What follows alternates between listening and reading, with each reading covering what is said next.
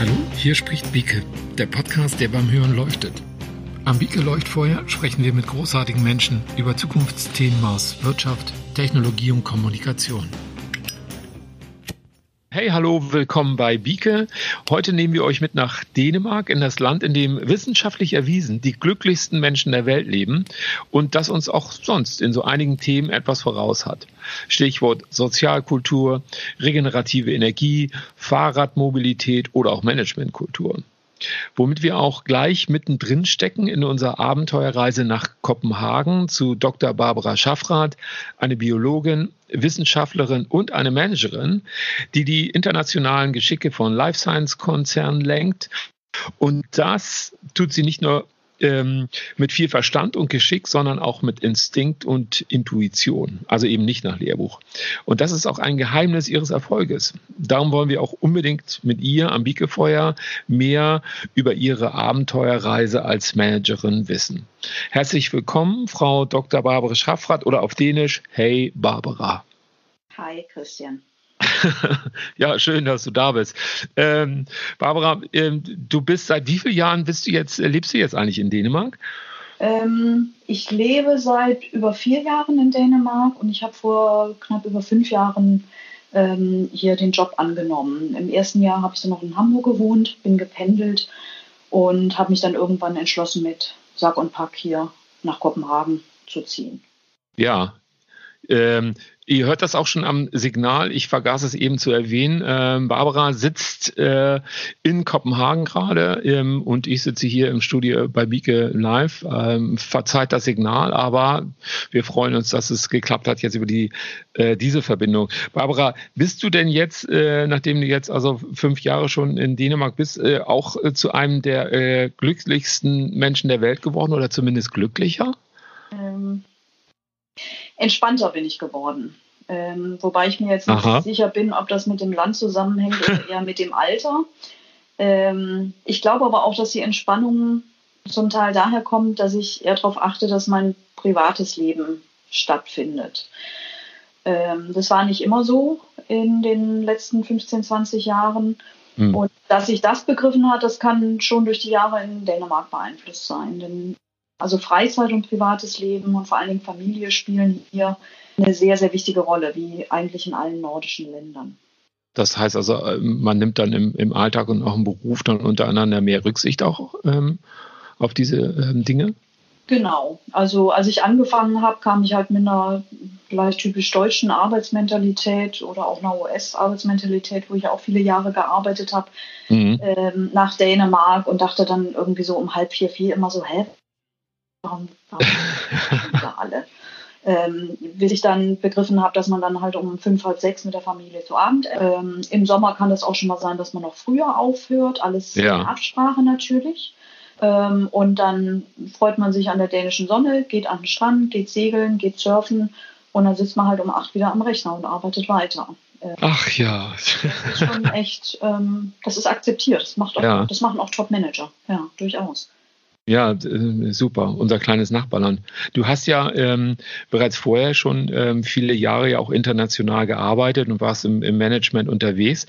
Ähm, was hat dich denn damals, also mal abgesehen von den so den Qualitäten, aber die man dieses Landes, die man ja vielleicht dann äh, auch erst später kennenlernt, was hat dich denn damals wirklich gereizt, jetzt ausgerechnet nach ähm, Dänemark zu gehen mit mit Haut und Haaren und neuem Wohnort und neuer Sprache?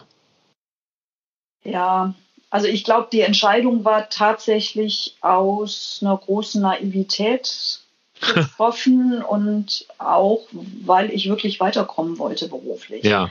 Ähm, und zwar halt äh, bei der damaligen ähm, Firma einfach die Geschäftsführerin abhanden gekommen. Mhm. Und man suchte jemand, der ähm, gute Management-Skills hat, ähm, internationalen Hintergrund hat, ähm, viele verschiedene Sachen versteht. Also es war eine Niederlassung, die ich übernommen habe. Da ging es natürlich viel um Vertrieb. Es ähm, ging aber auch um Marketing, ähm, Service, äh, Administration, Personal, ähm, ja.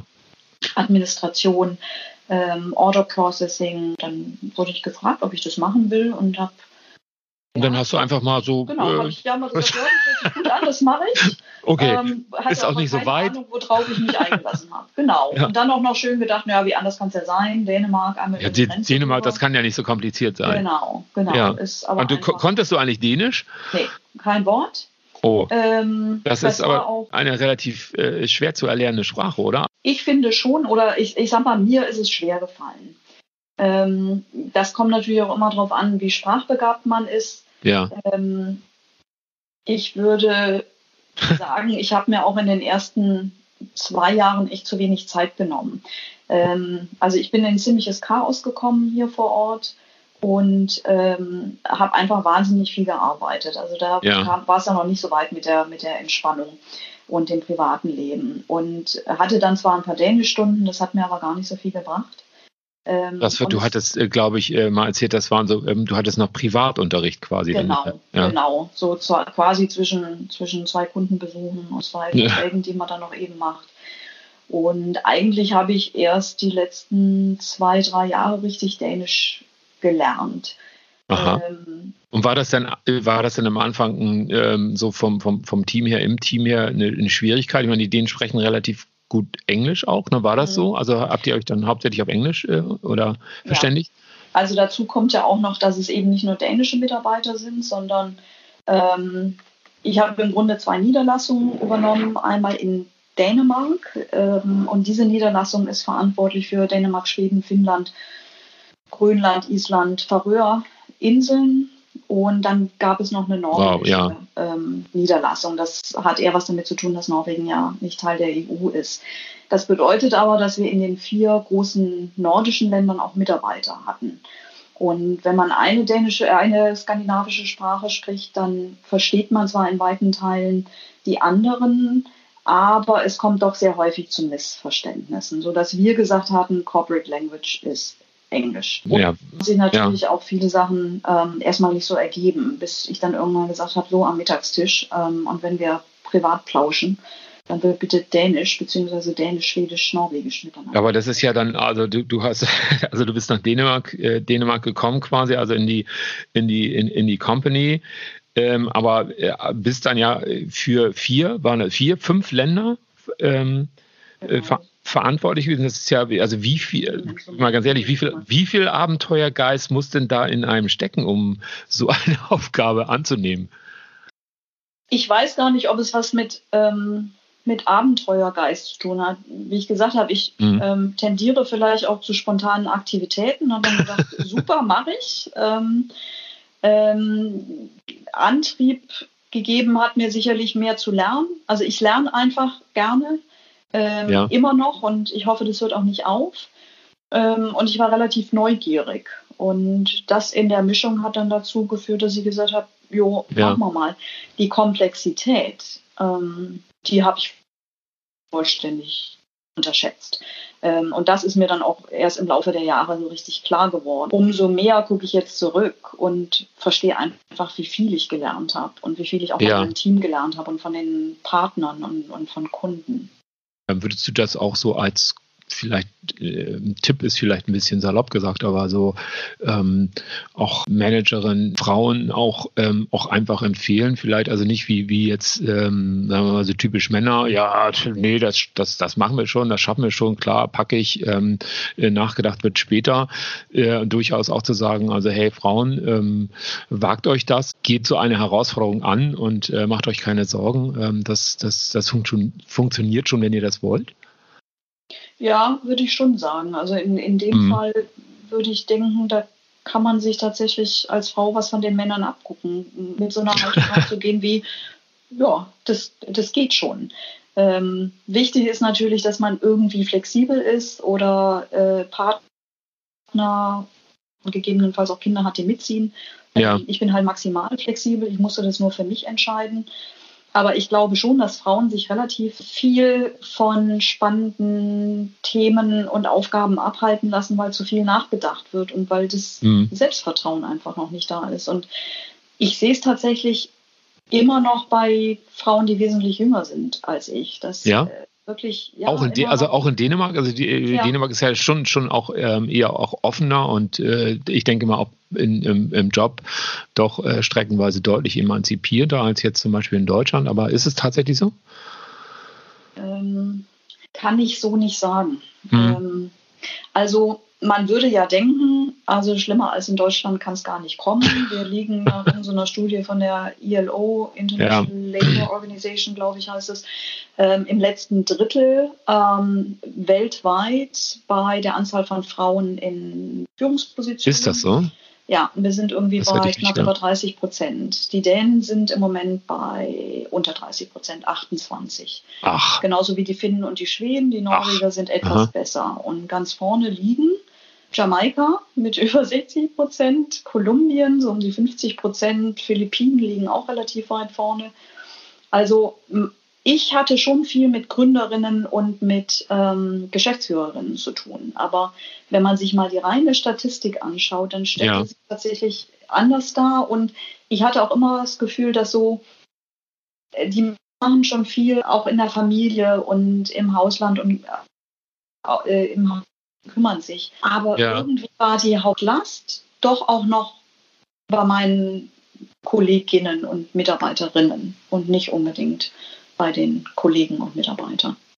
Wie bist du denn äh, damals von deinem, von deinem dänischen Team aufgenommen worden, so als, als die Managerin aus Deutschland? Neugierd? Waren die eher zurückhaltend oder, oder vielleicht sogar ablehnend? Oder?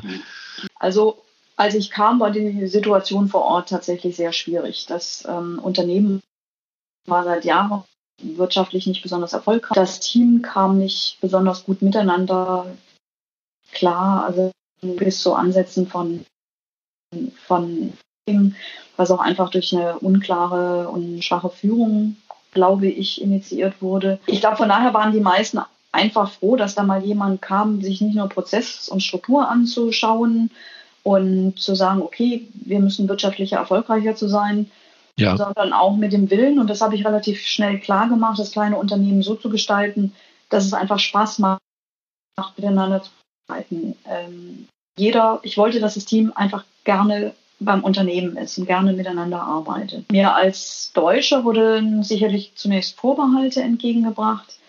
Mhm. Äh, die Deutschen gelten schon als sehr strikt, stark, hierarchisch. Ähm, die haben auch immer nur alle gelacht, ähm, wenn die irgendwo meinen Titel gelesen haben.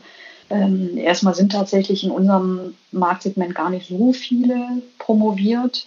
Ähm, aber dann den Titel auch nicht unbedingt benutzen, außer man ist streng im akademischen Bereich. Wir gelten Aha. als altmodisch, ähm, streng nach Recht und Ordnung agieren. Und ich glaube auch, dass ich viele dieser Anteile habe.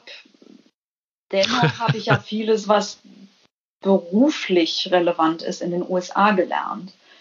Und das Aha, bezieht sich ja. auf Vertriebstätigkeiten, aber auch auf, auf People Management. Und ähm, da habe ich letztendlich auch gelernt, ähm, ja, Lob kübelweise, ähm, ja. auf Augenhöhe agieren, Teamgeist ist wichtig und ich glaube, das war wirklich, das war wirklich verwirrend fürs Team. Also einerseits war dieses Prozess und Strukturen, das gucken wir uns mal an, und auf der anderen Seite habe ich im Management recht amerikanische Ansätze häufig gemacht.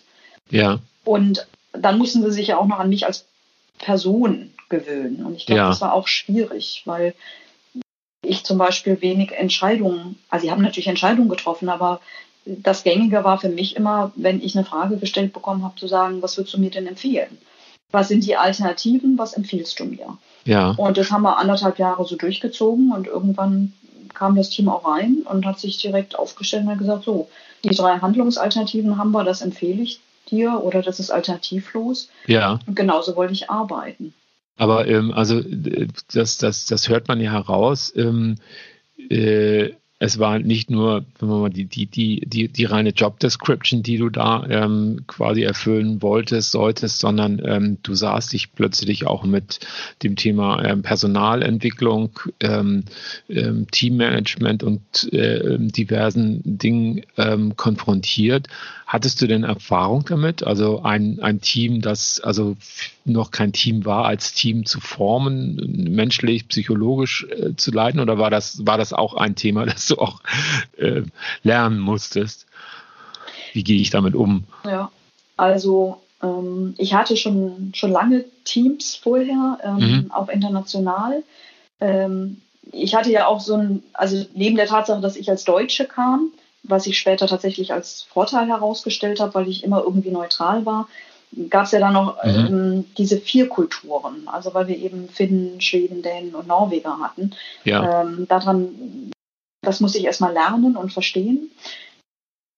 Ähm, mich über das war tatsächlich, wie anders es ist, als äh, Marketingleiterin ähm, irgendwie ein Team zu führen oder als Geschäftsführerin, weil das wirklich vollumfänglich ist und so viele Aspekte hat. Also ja. es war, ich sag mal, handwerklich eine totale Herausforderung. Und ähm, ich glaube auch daran, dass wenn du Sachen gut handwerklich machst, ähm, dass Prozesse funktionieren, dass du was es geht, dass du verstehst, wie viel Arbeit ist das eigentlich für den Einzelnen, dann hat es einen positiven Effekt aufs Team. Und parallel dazu kam der Aspekt, den du ansprichst. Also was muss ich eigentlich beachten? Was ist mir wichtig? Mhm. Ähm, wir alle zusammen haben Firmenkultur entwickelt und gelernt. Wie wollen wir miteinander umgehen? Und ähm, da bin ich im Ansatz, bin ich mir treu geblieben, weil ähm, mhm. was ich glaube, ist, dass der, der beste Weg ähm, wirklich ist, auf Augenhöhe in einer Eigenverantwortlichkeit zu arbeiten und ein hohes Grad an Empathie zu zeigen. Und ja. ich glaube, also man geht ja nicht, man, man, man stellt sich, man stellt sich auch nicht mit, mit all den Stärken hin, also gerade dieses Szenario, was du ja auch geschildert hast, ähm, äh, das birgt ja natürlich auch das Risiko so in, in, in Anführungszeichen, sondern ähm, äh, was ich sagen, also du, du, du stellst dich auch, äh, auch mit deinen Schwächen dorthin. Also es ist ja ja offensichtlich, du kannst ja nicht alles können und wissen, also auch zu dem Zeitpunkt äh, ist es denke ich, aus seiner Sicht auch ähm, wichtig, dann auch zu seinen Schwächen zu stehen. Also jetzt dem Team zum Beispiel zu sagen, also Leute, ähm, das weiß ich nicht oder das kann ich gerade nicht, äh, darüber muss ich nachdenken. Absolut. Und das finde ich ist überhaupt keine Herausforderung, ähm, weil warum sollte ich denn mit sehr, sehr gut ausgebildeten und erfahrenen Mitarbeitern arbeiten, ja. wenn ich es alle selber könnte? Vielleicht ist das auch eher ein männliches Thema, ich ja. weiß es nicht. Ich weiß es auch nicht. Ich habe zum Scherz immer gesagt, wenn irgendwelche Aufgaben anstalten, die wirklich komplex waren, und es gab viele, weil wir eben in dieser kleinen Organisation, in, in diesen multiplen Kulturen, Rechtsräumen, Währungsräumen ähm, agiert haben. Und ähm, dann kamen schon mal die Anmerkungen von, von Mitarbeitern, oh, das ist aber echt irgendwie schwierig, wo ich immer so im Scherz gesagt habe, ja, wenn es einfach wäre, würde ich selber machen. Mhm. das äh, letztendlich zeigt ja auch, dass ich, dass ich, dass ich natürlich nicht alles kann. Und warum soll ich es ja. denn auch können? Weil ich habe ja tolle Leute und meine Aufgabe ist, die Leute in eine Position zu bringen, wo sie sich erstens selber trauen und vertrauen, mhm. was ich mhm. tatsächlich ein weibliches Thema finde. Und ähm, das Zweite, dass sie es auch dürfen. Und ja. auf der anderen Seite auch klar zu machen, ich habe Vertrauen in dich. Ich hatte, ich hatte gute Reporting-Strukturen und gut für mich ist, ich musste mich in den letzten zwei Jahren relativ wenig um die Details kümmern, weil ich wusste, wenn ich es wissen muss, dann weiß ich es. Dann kommen ja. die rein und reden mit mir. Und bei den anderen Sachen läuft es einfach. Und daran haben wir wirklich drei Jahre gearbeitet. Und für mich war nah im Nachhinein ein Schlüssel des Erfolges, dass wir alle wie Unternehmer im Unternehmen gearbeitet haben. Mhm. Das war unsere Firma und das haben die Mitarbeiter auch so gesagt. Das ist, das ist unser Unternehmen. Das heißt, es war 100% Entrepreneurship und wirklich sehr, sehr, sehr klar auch, auf was muss ich achten, 360 ähm, Grad Sicht ja, Gut. aber das war am, das war am Anfang, also äh, äh, wenn ich mich recht erinnere, sagtest du ja, also am, am Anfang war es nicht so. Also ihr habt tatsächlich ein paar Jahre gebraucht äh, und, und du hast ein paar Jahre gebraucht, um das Team auch so zu formen und aufzubauen und so eine Haltung auch zu entwickeln, richtig? Genau. Ja, genau, richtig. Mhm. Das ist ja dann also vielleicht auch schon so ein, vielleicht auch ein Signal an die, an, an die Zeit, auch sich Zeit zu nehmen. Also der steht ja ähm, doch teilweise natürlich im krassen Widerspruch, also zu der ähm, zu unserer Zeit und der Entwicklung, in der immer alles noch schneller geht, aber ähm, äh, einfach einige Dinge menschliche Dinge, analoge Dinge nach wie vor ihre Zeit brauchen. Würdest du das so sagen? Auch? Ja. Also ich glaube, um eine echte Veränderung herbeizuführen oder mhm. das Neudeutsch heißt Change Management durchzuführen, braucht man einfach drei bis fünf Jahre, je nachdem, wie komplex das ist. Ja. Ähm, gleichzeitig glaube ich aber, dass es wichtig ist, direkt zu agieren und reagieren. Also was ich damit meine, ist, der ganze Prozess ähm, muss sich entwickeln und das braucht Zeit, ja. Aber wenn ich Dinge sehe, die ich für problematisch erachte oder wo ich mhm. sage, das ist entgegen der Kultur, die wir hier leben wollen, dann ja. muss ich direkt reagieren und direkt die Ansprache suchen. Und ich glaube, das ist auch wichtig. Also man muss, ich glaube, ich muss relativ wichtig an den Menschen dran sein, mhm. um eine gute People Managerin zu sein. Ja, das, das hattest du ja, das hattest ja. du ja neulich auch äh, schon gesagt, dieses, dieses, dieses People Management, weil ich stelle mir vor, also ähm, man steht dort am Anfang einer sehr großen Aufgabe, eines, einer, einer Veränderung, eines Veränderungsprozesses, äh, Change Management. Da werden ja nicht alle jetzt also Hurra gerufen haben, gesagt haben, also äh, toll, dass du da bist. Äh, jetzt ähm, machen wir gerne mal alles anderes. Da gab es auch sicher ähm, kritische Stimmen ja. Menschen, die ja. dir gegenüber gesessen haben, oder?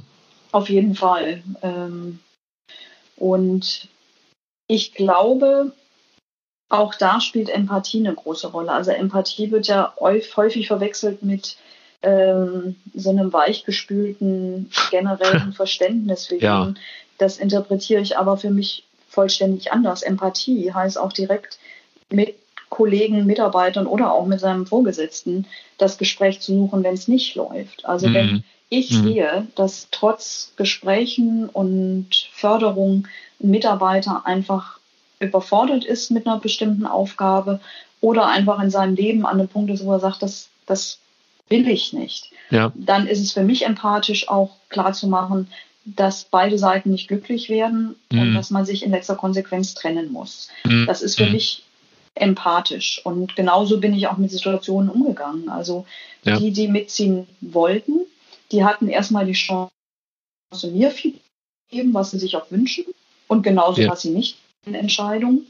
Ähm, und genau haben wir uns auch im Laufe der Jahre Mitarbeitern getrennt. Oder es war eigentlich eher in den meisten Fällen einvernehmlich, dass wir gesagt haben, wir kommen nicht zusammen. Ja. Wir wollen gerade was anderes.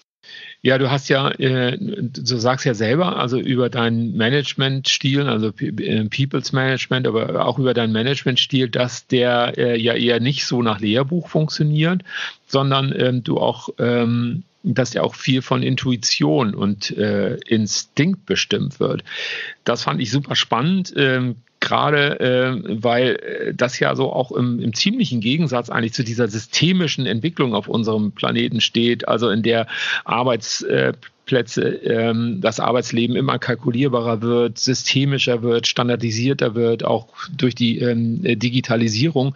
Wie ähm, du, du bleibst dir treu, aber ähm, was bekommst du da so zurückgespielt, wenn du, äh, wenn du intuitiv arbeitest? Wird, wird das so, äh, wird das, wird das wahrgenommen? Wird das positiv quotiert? Ähm, wie, wie ist das so als, ähm, als auch äh, ins Instinkt und äh, Intuitions auch angetriebene Managerin?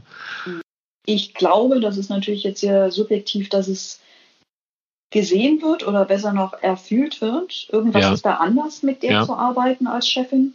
Mhm. Ähm, ich kenne natürlich viele der Theorien und ich finde, Management-Theorien haben auch ihre Berechtigung.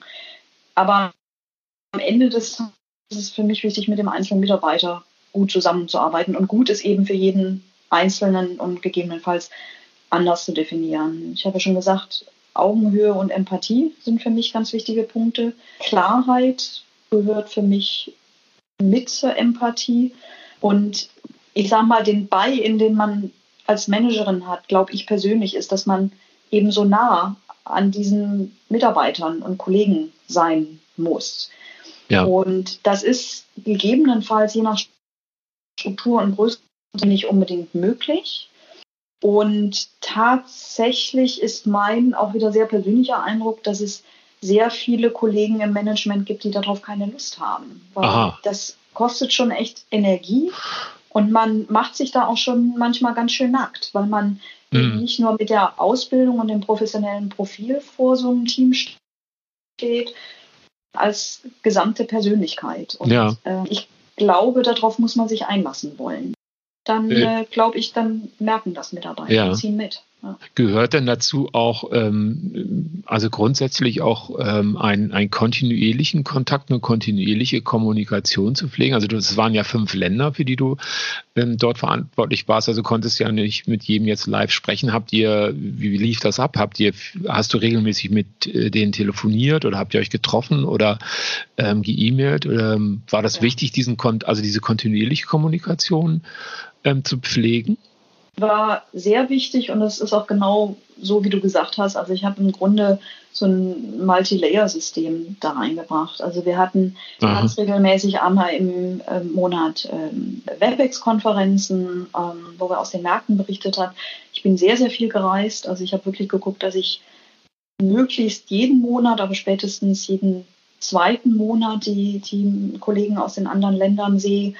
Wir haben viel am Telefon geredet. Mhm. Ähm, ich habe die aber auch immer ermuntert, das nicht nur so an meiner Person klar zu machen, sondern auch miteinander diese, diesen Dialog zu leben. Und äh, ja. ich komme nochmal dazu, das führt meiner Ansicht eben nach, dass, dass man sich als Entrepreneur, der vollverantwortlich oder die vollverantwortlich ist für das Unternehmen sieht.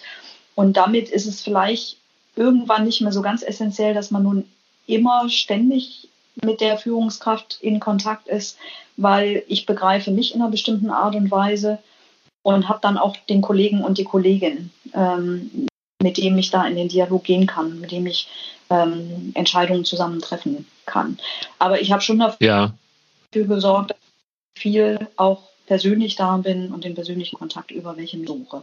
Ja, ja, das ist ja so auch ein, ein, ein Kommunikationsphänomen ähm, der Zeit, ähm, das, äh, und ich glaube, da das, vielleicht ist es auch einer der Gründe, warum es ihm halt also wie viele auch schwierig ist, weil ähm, man, man, man macht seinen Mail auf morgens und da sind dann irgendwie, keine Ahnung, 50, 60, 70, 80, 90, 100 ähm, E-Mails und ähm, man merkt das ja teilweise auch, dass man dann also äh, von, von einigen dann nur so Staccato-Antworten bekommt und äh, so die Kommunikation so ein bisschen, ähm, ja, ich will nicht sagen stillos wird, aber sie wird ähm, oberflächlicher, kürzer und äh, ich glaube, das, was du sagtest, ist schon wichtig, dass man sich da diszipliniert und dass man sich die, ähm, die Zeit nimmt, um auch vielleicht auch so Missverständnissen vorzubeugen. Also so nach dem Motto, ja, ich dachte, äh, du, du wolltest dich melden. Ja, das hörte sich aber an, als äh, oder las ich so, als wenn du jetzt irgendwie äh, das gar nicht so gut fandst. Also diese vielen kleinen Missverständnisse, die auch so durch so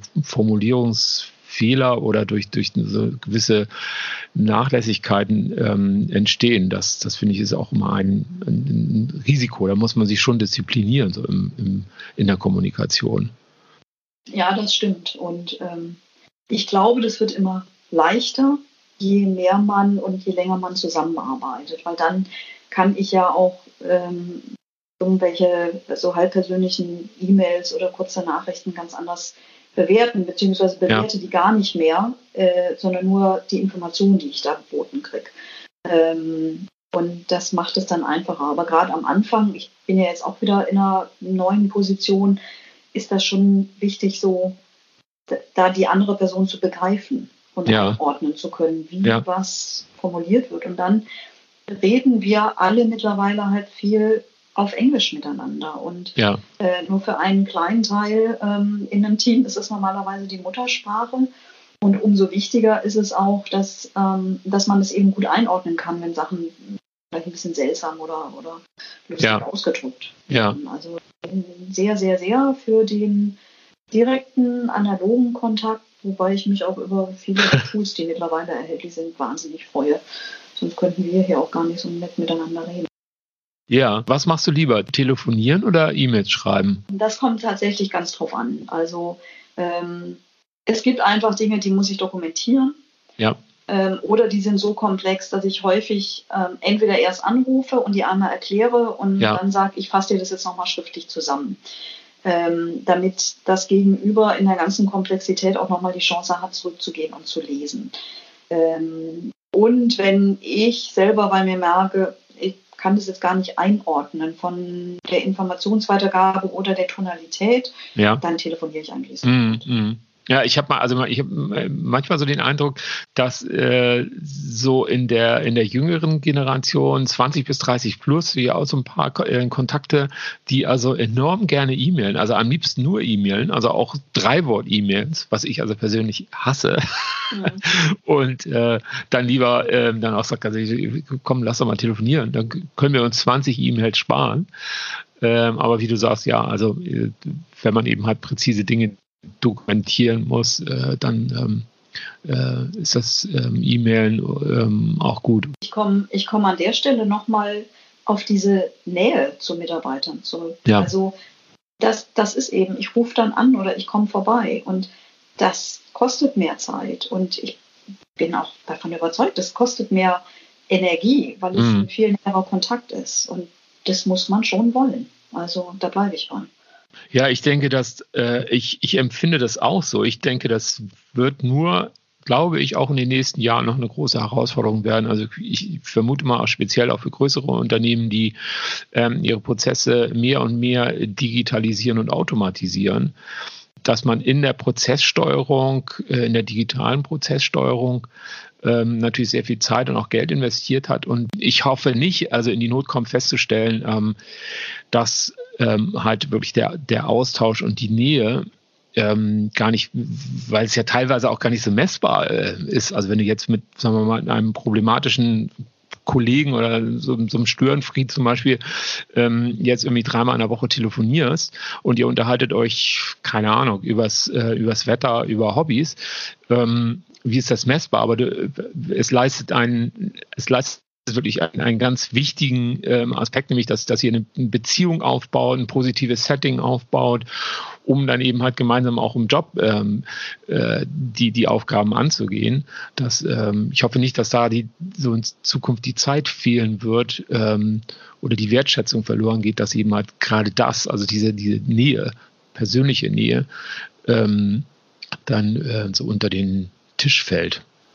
Das finde ich zum Beispiel bei meiner sehr begrenzten Sicht auf ähm, digitale Medien und Tools ein super spannendes Thema. Also über viele digitale Tools können ja auch viel mehr äh, KPIs zur Performance-Messung herangezogen werden. Mhm. Ähm, und das ist ähm, sowohl als auf Produkt als auch meinetwegen Mitarbeiter-Performance zu beziehen. Und ich bin auch überhaupt nicht gegen KPIs und die Messbarkeit von Leistungen. Die Frage für mich ist immer, was wird denn damit gemacht? Ähm, also ich glaube eben, und hier schließt sich der Kreis wieder, genauso wie du es auch gesagt hast, mhm. die muss zum Dialog und zu weiteren Fragestellungen führen. Äh, woran liegt denn eine fehlende Performance? Was ist notwendig, ähm, damit es besser funktioniert? Bis wann können wir unsere Ziele erreichen? Mhm. Ähm, und ich glaube, ähm, das hat dann letztendlich wenig mit den Tools zu tun, der Anzahl der Tools. Ich finde es gut, aber die Frage ist immer, was mache ich damit und ja, wie ist die Nähe dann? Ja, ja, äh, richtig. Also ich glaube, das ist ein, ein Punkt, der unterschätzt wird ähm, dass ähm, also bestimmte ähm, digitale Tools, ähm, äh, mit denen wir uns auch ähm, beschäftigen, die sind enorm leistungsfähig, aber ähm, was auf der anderen Seite ein gleichermaßen wichtiger Aspekt ist, dass diese Tools, also diese Werkzeuge bedient werden müssen von, ja. von Menschen, zum Leben erweckt werden müssen von Menschen ähm, durch ihr Können und ähm, das ist, glaube ich, äh, das wird auch in den nächsten Jahren auch eine, eine Herausforderung werden, da eben halt äh, das, äh, also diese Balance, äh, Balance zu finden auch. Und aber ich äh, bin da äh, sehr zuversichtlich, dass das funktionieren wird. Aber es wird eine große ähm, Herausforderung werden. Gibt es denn ähm, äh, grundsätzliche Empfehlungen, die du so kleineren mittelständischen Unternehmen hier in Deutschland mit auf den Weg geben würdest, so jetzt in, in dieser sehr, sehr, sehr spannenden Zeit, in der wir leben, so um Menschen, Mitarbeiter, Entwicklung, unternehmerische Ziele besser zu erreichen, hast du, da du ja sehr umfänglich gearbeitet hast, auch oder arbeitest ähm, und sehr viele Prozesse ja auch kennengelernt hast und mitsteuern musstest. Ähm, gibt es da so ein paar Special Barbara Tipps? Ich glaube, dass sich kleine Unternehmen und Mittelständler sehr, sehr schnell über ihren Wettbewerbsvorteil bewusst sein müssen. Und oft sind es ja so Techies, die dann ganz stark Technologie oder Produktspezifikationen im Fokus haben. Mhm. Aber ähm, ich komme nochmal auf so einen Punkt zurück, wie man, man kann halt eine bestimmte Nähe schaffen, die in großen Unternehmen nicht möglich ist. Und man kann jedem wirklich 100 Prozent im Boot haben. Das heißt, man kann dieses Entrepreneurship letztendlich wirklich leben. Und das macht ein ja. Unternehmen meines Erachtens wahnsinnig ähm, leistungsstark. Wenn es größer wird, dann wird es halt sofort wieder sehr corporate und dann gibt es viele Gründe oder Aspekte, die so eine vollständige Identifizierung oder fast vollständige Identifizierung mit einem Unternehmen und den, den Leistungen ähm, verhindern. Äh, wenn wir nochmal äh, auf Tools schauen, digitale mhm. Lösungen, aber auch Prozess und Struktur. Ja. Ich glaube tatsächlich, hier wäre es gut, wenn kleine Unternehmen sich nicht ähm, scheuen, früh und gut zu investieren. Also identifizieren, was ist notwendig und sinnvoll. Ja. Ähm, die Kunst ist dann wahrscheinlich zu sagen, ähm, wir, wir haben als kleines oder mittelständiges Unternehmen, ich sag mal, auch ein, in Anführungsstrichen vielleicht anarchistischen Ansatz, der funktioniert, weil wir einfach in einer hohen Verantwortung sind und ähm, uns als Unternehmer ein Unternehmen sehen. Und ja. auf der anderen Seite, ich finde ja wirklich, dass Struktur und Prozess nicht ähm, overrated sind, sondern total wichtig und gut früh investieren, dann Schritt für Schritt. Das ja. sehe ja, ich bei vielen Unternehmen, gerade den älteren Mittelständlern, also älter ja, im Sinne von Existenz ja, eins unserer, Markt weniger. Eins unserer großen Themen, mit dem, mit dem wir uns auch auseinandersetzen, auch mit unseren Kunden ähm, und Ansprechpartnern und Partnern im Netzwerk. Wir hatten gerade neulich auch einen Unternehmensberater ähm, hier bei uns auch im Podcast, äh, der auch genau ähm, in, diesem, in diesem Feld tätig ist und ähm, äh, der auch immer wieder ähm, nicht müde wird, ähm, auch darauf hinzuweisen, dass es ja auch also gerade für kleine und mittelständische Unternehmen auch ähm, ganz, ganz tolle Fördermittel gibt, um eben halt also Investitionen, die man jetzt so aus eigener Kraft nicht äh, stemmen kann, diese Investitionen tatsächlich tätigen zu können und auch im Bereich Change Management ähm, auch ähm, Beratung und Unterstützung ähm, erhalten können,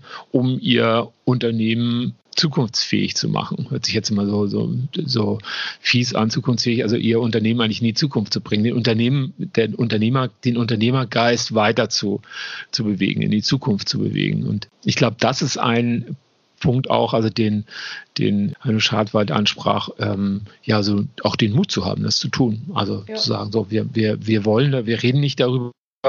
Mein neues äh, Lieblingszitat, na, machen es wie wollen, nur viel krasser, ähm, das dann auch zu machen. So. Ja.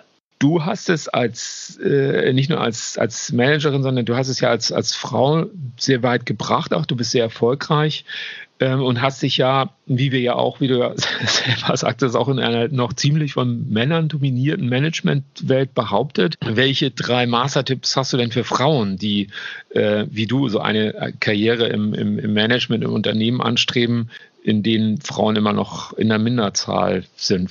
Was würdest du denen denn so mitgeben? Vor allen Dingen äh, nicht so viel darüber nachdenken, was man sagt, sondern sagen. Also ich glaube, Frauen sagen häufig lieber mal nichts, wenn es mhm. nicht maximal ausformuliert ist und dann am liebsten noch sehr defensiv. Ich persönlich glaube, das funktioniert nicht. Wenn es keiner sagt, hilft es auch nicht. Mhm. Ähm, defensive Formulierungen werden eh nicht verstanden und ganz ehrlich, ich glaube, die werden nicht nur von Männern nicht verstanden. Ich verstehe die meist auch nicht. Also da muss schon irgendwie eine klare Message kommen, ähm, dass ich auch die Chance habe, da nochmal nachzuhaken. Ähm, und darüber hinaus finde ich, das ist jetzt sehr persönlich, dass häufig klare Aussagen von Frauen ohnehin als offensiv und aggressiv gewertet werden. Zickig, ähm, ne? Die, ja, die also ist ja zickig. Genau. Ich kann das Gleiche sagen wie ein Mann. Ich bin aber dann irgendwie halt super aggressiv. Und ich für mich denke es halt, ja, dann ist aber auch egal. Also dann sage ich es erst recht, weil es ist ja egal. Wenn ich was sage, dann wird es gewertet. Und zwar nicht nur mein, meine Aussage per se, sondern ich würde auch nicht nur sagen Tonalität, man kann ja trotzdem sehr freundlich bleiben, aber dass ja. ich es so klar sage. Und ich glaube, das können wir Frauen besser. Also nicht so viel nachdenken, einfach mal sagen. Und okay. nicht Angst haben, wie man von außen betrachtet und bewertet wird, weil man wird ohnehin bewertet. Und ähm, lieber authentisch bleiben und klare ja. Aussagen machen. Gut, wobei das ja auch, auch ein Punkt ist, wenn du dann als Frau zum Beispiel jetzt in einem, einem Unternehmen anfängst, dass äh, ja auch so ein gewisser hm, na, Kulturprozess, Konditionierungsprozess ja auch stattfindet durch die äh, Kollegen, äh, von denen man dann so umgeben ähm, ist. Das ist, äh, man, ich denke, sagtest es ja auch selber, man sollte sich selbst treu bleiben. Also mhm. auch als Frau, also einfach auch dazu, äh, dazu stehen. Ähm, sich selber, sich selber treu bleiben, ja, oder? Genau. Und immer, also auch das wieder sehr persönlich. Mir ist schon klar, dass es so verschiedene Lebenslagen gibt. Aber ja, klar. ich sage halt immer, naja, also ich bleibe so lange, wie es mir Spaß macht. Und wenn es mir keinen Spaß mehr macht, dann ist es auch nicht wertschöpfend. Dann macht es mich unglücklich, im schlimmsten Fall krank, nicht besonders leistungsfähig und dem Unternehmen bringt es damit auch nichts. Und ähm, ich glaube, wenn man mit so einem Mindset reingeht, dann fließen so andere Sachen auch an einem vorbei. Und man kann differenzieren zwischen, ähm, das ist jetzt wichtig, in so einer Positionierung, wie du sie äh, jetzt auch im Ansatz skizziert hast. Mhm. Und das ist total unwichtig. Das spielt überhaupt keine Rolle. Das lasse ich an mir vorbeischwimmen und fokussiere wirklich darauf, ja. ähm, voranzukommen, auch mit den Kollegen voranzukommen. Ja. Und da auch wieder die Nähe. Also, weil wenn ich natürlich so eine klare Aussage in einer E-Mail ähm, schreibe, dann ist es anders, als wenn ich vor jemandem sitze, und, ähm, der mich sieht und auch meine Stimme hört, wie ich es sage. Ja, Barbara, du warst ja im Prinzip dann also die, die Zeit ähm, so umfänglich für so eigentlich die, die ganze Wertschöpfungskette vom Produkt im, im Headquarter äh, bis zur erfolgreichen Implementierung beim, beim Kunden verantwortlich mit Marketing, mit Service, mit Logistik, mit Human Resources, mit Gebäudemanagement und Carpool-Management und Administration und so weiter. Wie, äh, wie lang war denn dein Arbeitstag? Bist du da nicht irgendwie äh, irgendwann mal total durchgedreht? Ja, also in den ersten zwei Jahren würde ich sagen täglich, mehrmals. Und äh, machst du Yoga? Nee. Also dann lieber äh, Schattenboxen und auf irgendwas draufhauen. Also, das spricht man, glaube ich, meine, meinem Outlet besser. Äh, ja, das hat halt so lange gedauert, bis ich ich sag mal, erstmal ein Team so hatte und strukturell so aufgestellt hatte, wie wir es gebraucht haben, bis die Prozesse stimmten. Und dann kamen wir auf einmal in so eine Eigendynamik. Dann waren wir ab einem bestimmten Punkt in der Zusammensetzung, die wir wollten und brauchten.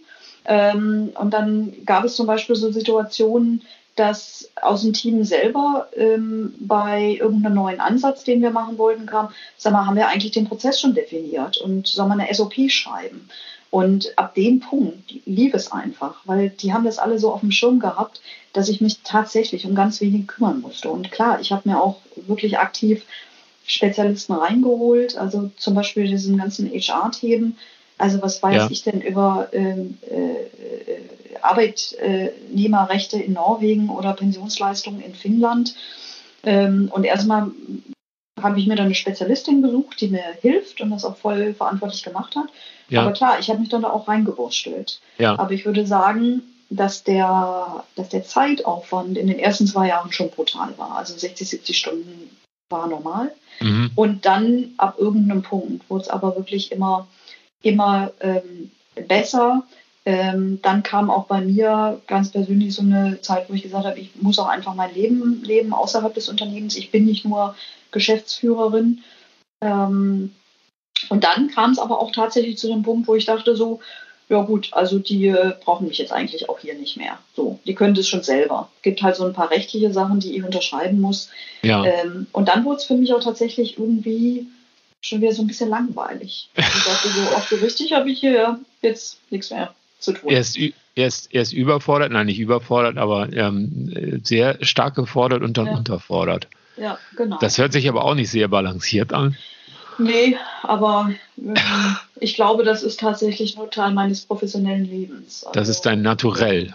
Ich glaube ja. Also wenn es dann irgendwie unter einem bestimmten Schwellenwert geht, dann freue ich mich zwar total, äh, das kleine Raumschiff jetzt irgendwie ohne mich fliegt. Ja. Aber dann sehe ich mich da auch nicht mehr so richtig und denke so, ja gut, die sind jetzt groß, ähm, nächstes Projekt. Ja. Das heißt also, du warst im wunderschönen Kopenhagen, also von dem äh, viele, viele Menschen ja träumen äh, und sagen, ach, das ist so toll in Kopenhagen und du hast von Kopenhagen gar nicht so viel, also von, deinem, von, einem, von deiner Base aus, von äh, der du dann für die nordischen Länder verantwortlich warst, äh, gearbeitet und hast von, von Kopenhagen und deiner Umgebung gar nicht so viel mitbekommen, weil du eigentlich nur im Office warst? Nee, also am Anfang sicherlich viel zu wenig, viel zu wenig. Aber ja. ich würde sagen, das waren wirklich die ersten zwei Jahre. Ähm, und dann habe ich mich hier schon echt ins Leben geworfen. Ja. Ähm, was auch eine Herausforderung ist, weil du es auch sagst, ja, Kopenhagen ist so schön. Und ich muss immer lachen, wenn meine vor allen Dingen deutschen Freunde so romantisch verklärt sagen, und die sind ja so nett. ähm, Was sind die nicht nett? Da, die sind natürlich super, vor allen Dingen meine Freunde und mein Team ist großartig oder mein Ex-Team, muss ich ja jetzt sagen. Ja. Allerdings ist die dänische Gesellschaft schon eine sehr geschlossene. Also man ja. muss schon richtig graben, bis man da reinkommt. Ähm, ich bin teilweise von den Expats äh, die einzige, die dänische Freunde hat und die anderen vergnügen sich da weiter im internationalen Geschehen. Und ich glaube, ich habe einfach wahnsinnig Glück gehabt, dass ich irgendwann Leute getroffen habe, die auch Lust auf so eine komische Deutsche hatten. Ähm, das ist nicht einfach. Und äh, ich kenne auch viele junge Leute, die dann tatsächlich nach zwei, drei Jahren gesagt haben, sie gehen wieder. Ja. Ähm, Spielt da denn, äh, also die, die, die Auseinandersetzung mit der Kultur, äh, das, das Sprechen der dänischen Sprache, ähm, auch eine wichtige Rolle? Also, dass du schon zeigst, ähm, so ich, äh, ich, ich mag euch und ähm, geb, gebe mir auch Mühe, ähm, mich für eure Kultur zu interessieren? Mhm, ich glaube schon. Also ja. ich merke schon, dass sich bei mir nochmal was in der Qualität der Beziehung und in der Leichtigkeit der Aufnahme getan hat, als ich dann wirklich so halbwegs okay Dänisch gesprochen habe. Äh, wobei das dann auch lustig ist, wenn man dann mal anfängt, dann werden die Erwartungen unglaublich hoch. Meine beste Freundin findet immer noch, dass ich schrecklich Dänisch spreche. Ähm, Und das sagt also, sie dir dann auch so? Das äh, sagt sie mir dann auch. Also es ist auch eine, eine dänische Eigenschaft, ähm, die ja anscheinend auch mir entgegenkommt. Also lieber mhm. mal was gesagt. Ähm, es ist halt sehr, sehr, sehr familienzentriert. Und nicht, dass, dass es in Deutschland keine Rolle spielen würde, mhm. aber mhm. das ist hier wirklich ähm, ein Großfamilienansatz. Und ähm, letztendlich muss man so ein bisschen Glück haben und Leute ähm, treffen, die einen dann quasi adoptieren und mit ja. reinnehmen in das sehr familiäre. Und wenn das nicht passiert, dann, dann steht man so ein bisschen außen vor. Und ähm, die Dänen sind halt auch so busy. Also mal eben auf einen Kaffee trinken, das habe ich, äh, Kaffee treffen, das habe ich noch nie erlebt. Also da muss man erstmal irgendwie gucken, ob es denn in 14 Tagen bis drei Wochen ganz gut aussieht. Okay. Aber wenn du dann mal, ähm, wenn du dann mal Zeit hattest und äh, zusammen dann äh, eingeladen warst, ähm, äh, was äh, und ihr dann zusammen gegessen und getrunken habt, war, gibt es ein dänisches Lieblingsessen? Ähm, ja, also ähm, aus kulinarischen Gründen muss keiner nach Dänemark kommen, das ist schon mal klar. Dennoch, ähm, also ich mag tatsächlich ganz gerne ähm, Smørbrød, also die, äh, die belegten Brote. Ähm, und das eine ist, dass die zum Teil wirklich richtig lecker sind. Das andere ist aber, die haben so hübsche Namen. Also es gibt zum Beispiel eins, das heißt ähm, Stjerneskull, Sternschnuppe. Oder ein anderes, das heißt ja, das ähm, Dürlebens Netmail, ähm, das Nachtmahl des Tierarztes. Also da kann man sich ja schon wieder echt irgendwelche Geschichten Das Nachtmahl des Tierarztes. Genau. Und, ähm, Was war ja, das? Ähm, das ist eine das war gehackte sehr, Katze, sehr, nein. ja, so ungefähr. Also es ist sehr, sehr feist. Da wird erstmal äh, äh, Leverpostei, also diese, diese ähm, so eine Art Leberwurst oder Leberpartie Leberpastete, aufgetragen. Ja. Dann kommt, äh, ich glaube, Rulepölzer, so eine, so eine Wurst da drauf. Dann kommt nochmal so ein fieses Gelee da drauf und dann noch jede Menge Zwiebeln. Man muss oh. es schon mögen. Ja. Aber ähm, sehr feist, aber das kann je nachdem, wenn man auch äh, vielleicht mal länger aus war oder sich auf so einer Familienfeier befindet, wo ähm, viel Aquavit getrunken wird, kann das schon genau das Richtige sein, was man dann essen möchte. Ja, das klingt, klingt lecker und lustig. Hast du denn ein, hast du ein dänisches Lieblingswort? Ähm, tatsächlich finde ich die Namen dieser, dieser, dieser Sandwiches irgendwie total super, genau. Also Stjerneskull ist doch super. Ähm, es gibt so ein paar Lieblingswörter, es gibt aber auch Sachen, die mich nachhaltig wirklich ähm, amüsieren. Also Dänisch ist ja eine recht kleine Sprache. Das heißt, ähm, man kann super Teekesselchen spielen, weil viele Worte einfach Bedeutung haben, weil es nicht so viele Worte gibt. Und was ich nachhaltig total super finde, ist, dass Skat sowohl der Begriff der Steuerbehörde ist in Dänemark, äh, also Skat ist die Steuerbehörde, ja. Skat heißt aber auch Schatz oder ja, Und ich oh. fand immer, das sagt auch schon irgendwie was über ein Land aus, ne? Wenn das, das gleiche Wort für die Steuerbehörde. Ja. Also solche Sachen ähm, fand ich immer sehr lustig. Und wirst du denn äh, oder hast du die Möglichkeit, ähm, jetzt, nachdem du ja, ja viele Jahre oder einige Jahre jetzt ja schon in, in Dänemark, in Kopenhagen deinen dein, dein Wohnsitz ähm, hast und ähm, ja auch dein Freundeskreis ja auch neu entstanden ist oder erweitert worden ist, wirst du Dänemark und Kopenhagen treu bleiben? Also im Moment ähm, lebe ich zum Teil noch in Dänemark. Also ich habe ja. hier ähm, ich habe hier ein, ein, Zimmer bei Freunden und lebe aber auch in, in Deutschland. Und mein ja. Wunsch wäre schon, ähm, das beizubehalten. Äh, man, muss mal, man muss mal sehen. Also ich glaube, wenn es an einen Punkt geht, wo ich dann wirklich nur noch reise, dann würde ich mich nochmal umentscheiden. Aber ich sage mal, wenn ich dran denke, Dänemark aufzugeben, dann blutet mir tatsächlich so ein bisschen das Herz, auch weil es ja. für mich persönlich einfach eine wahnsinnig wichtige Zeit war. Ja. Und weil es wirklich, das hört sich so schwülzig an, aber ich finde, es gibt keinen schöneren Ort im Sommer als Dänemark. Das ist einfach. Oh. ja, das würde ich, toll, ja. würde ich äh, tatsächlich äh, mit unterschreiben wollen. Barbara. Ich, also ich habe jetzt, A, habe ich richtig Hunger bekommen auf dieses, auf dieses Mürrebröt und äh, Zimtschnecken, ja, die esse ich auch mal sehr gerne in, in Dänemark. ähm, gegebenenfalls denke ich über das Auswandern nach Dänemark äh, nach, obwohl Dänemark äh, das Auswandern, Einwandern ja auch nicht unbedingt äh, auch so, so einfach macht. In jedem Fall bin ich sehr, sehr froh, mit, äh, mit dir, mit einer welterfahrenen Frau und Managerin so weit über den Tellerrand geblickt zu haben.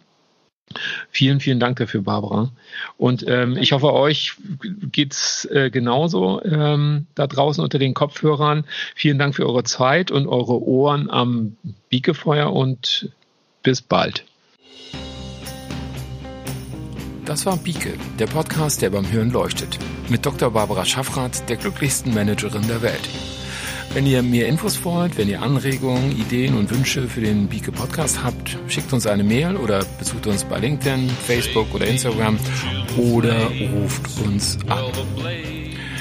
Ja, ähm, für alle, die jetzt noch einen Moment ausklingen äh, wollen, noch ein bisschen chillen wollen unter den Kopfhörern, ich zünde nochmal das Biekefeuer für euch an. Sekunde. So. Wärmt eure Gedanken, wärmt eure Hände. Bis bald.